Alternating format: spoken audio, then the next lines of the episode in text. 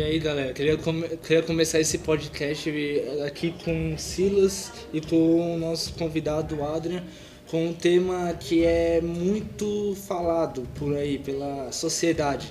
População em situação de rua. Bom, nosso tema se trata de pessoas em situação de rua. O que aconteceu para que aquelas pessoas estarem onde estão? Quantas pessoas estão em situação de rua? Entre outras.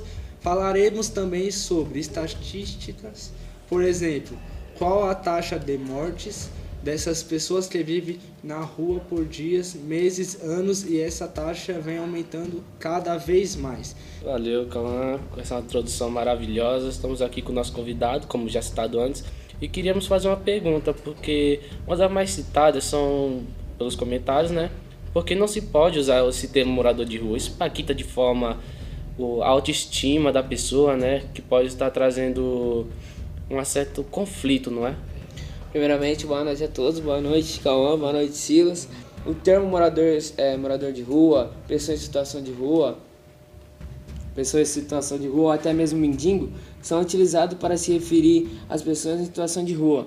E esse, essas frases, essas palavras são utilizadas a maioria das vezes a sociedade até entende, a maioria das vezes sim, como um rótulo, rotulando essas pessoas em situação de rua como elas são fracassadas, é, fracasso moral, individual. Isso faz com que essas pessoas ignorem a possibilidade de poder mudar, sair daquele lugar, querer crescer, entendeu? É mais ou menos isso. Sim, até que um termo bem vulgar de se dizer para uma pessoa, né? Porque de qualquer forma não é culpa dela dela estar naquela situação. Exatamente, é tipo um termo que desmerece uma pessoa que está naquele lugar, mas tipo a pessoa que fala, ah, nossa, olha o mendigo ali, não sabe a situação, o que aconteceu para aquele aquela pessoa estar ali. até de certa forma o caráter da pessoa, Sim, não é? Sim, psicológico também. Qual região de São Paulo existe mais pessoas de situação de rua? Então, essa pergunta é um pouco difícil, mas eu vou poder responder. De acordo com alguns, alguns sites, algum, algumas coisas da prefeitura mesmo de São Paulo, das 645 cidades paulistas, 449 ou 69,6, eu acho, se eu não me engano, por cento do total, tem a quantidade de morador menor do que a população que está em situação de rua, entendeu? Mas o respondendo sua pergunta, o local que tem mais pessoas em situação de rua em São Paulo é mais ali na parte do centro, entende? Sim. Tem até um local que tipo passa bastante pessoa, tipo pobre, rico, muito rico. É um local bem movimentado. Apesar de ter algumas relações, alguns programas sociais, poucas políticas é, públicas são desenvolvidas para solucionar esse problema. A maioria dessas, dessas pessoas que ajudam, não só o governo, essas pessoas que não é só o governo que ajuda essas pessoas, tem tipo é, as organizações não, govern, não governamentais, que são, por exemplo, uma que ajuda bastante, que é as instituições religiosas, que no caso seria igrejas, entendeu? Elas ajudam muito no amparo dessas pessoas, é, atuando na sobrevivência, ajudando essas pessoas a sobreviver de, de forma, certo?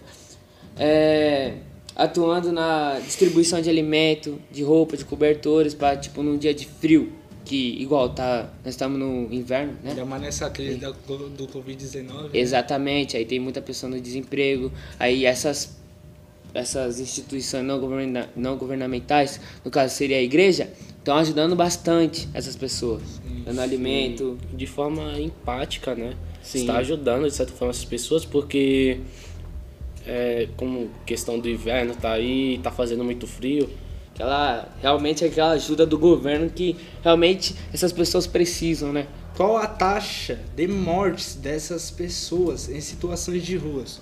Bom, a taxa é um negócio bem complicado porque vem mudando conforme os dias, os meses, os anos.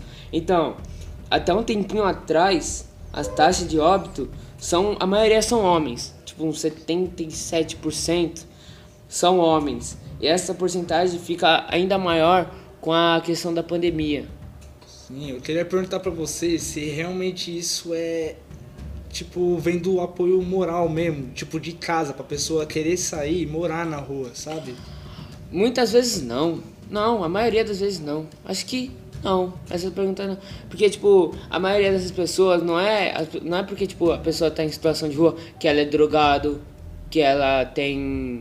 Que ela é alcoólatra, que ele é bêbado, entendeu? Não.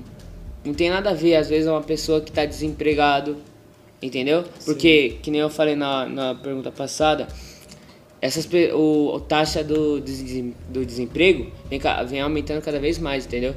Então essas pessoas são não obrigadas, mas é a única opção que ela tem é, ir a- é a rua, entendeu? Sim. E até porque a taxa de desemprego está deixando essas pessoas que são mais idosas, que já passaram dos 50, né?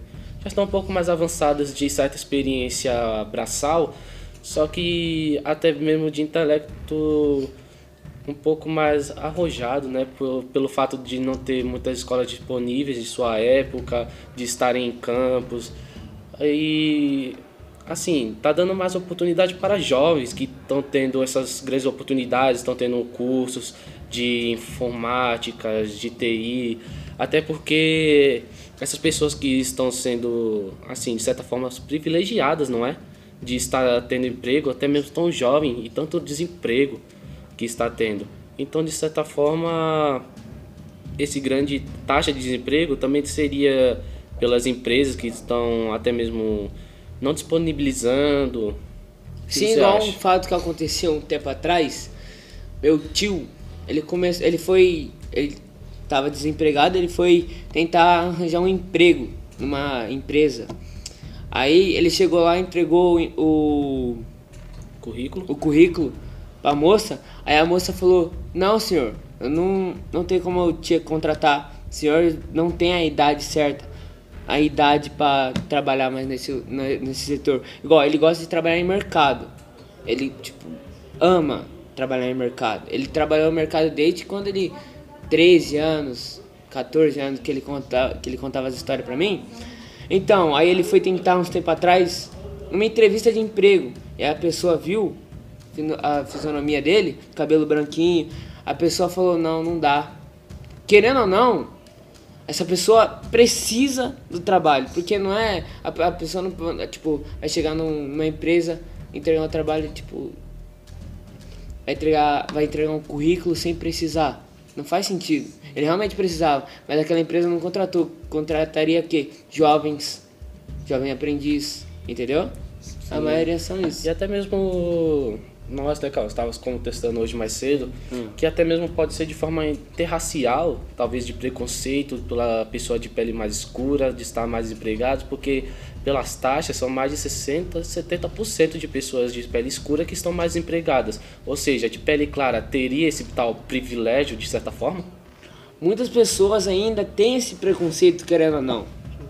Acho que esse preconceito vai demorar um pouco ainda para acabar. Porque querendo ou não, na escola, por exemplo, é um lugar que tem, não vamos dizer muito preconceito, mas querendo ou não, aquela brincadeirinha, ah, é aí, seu neguinho, nananã, começa desde a escola. As pessoas falam, não, não faz isso, que isso é preconceito, isso é preconceito. Mas as criançadas, a juventude, age, tipo, como se aquilo ali fosse uma brincadeira e acaba levando essa brincadeira quando crescer, entendeu? Então é bem difícil. Tem uma frase bem conhecida que é aquele certo ditado, né? Que fale-me e eu esquecerei. Ensine-me e poderei lembrar. Envolva-me e então eu aprenderei. Ou seja, de certa forma temos que estar educando de certa de forma certa no- as crianças da próxima geração para que não venham estar fazendo isso até mesmo tirando essa taxa né, enorme de, de, de tanto desemprego, porque o emprego, de certa forma, está sendo privilegiado a pessoa branca, um apoio até para a pessoa tentar entender que aquele, que ela, aquele preconceito não cresça mais, entendeu? Tipo, faça com que a pessoa não continue. uma forma de evitar a Exatamente, preconceito. exatamente. Faça com que a pessoa não continue fazendo aquelas brincadeirinhas. Ai, entendeu? Aquelas brincadeirinhas, neg... ai, seu neguinho, ai, sei lá o que, entendeu? Pode até dar uma baixa estima para a pessoa, não é? Sim, essa pessoa acaba. a Exatamente. autoestima dela. Exatamente. Então aqui encerramos então o nosso podcast. Sim. Agradecemos o, o comparecimento do nosso Eu que convidado agradeço, aqui. eu que é, agradeço. Eu agradeço Estamos vocês. aqui então encerrando sobre esse tema, que sim, já devia ter sido discutido há muito tempo. Então estamos encerrando e até o próximo.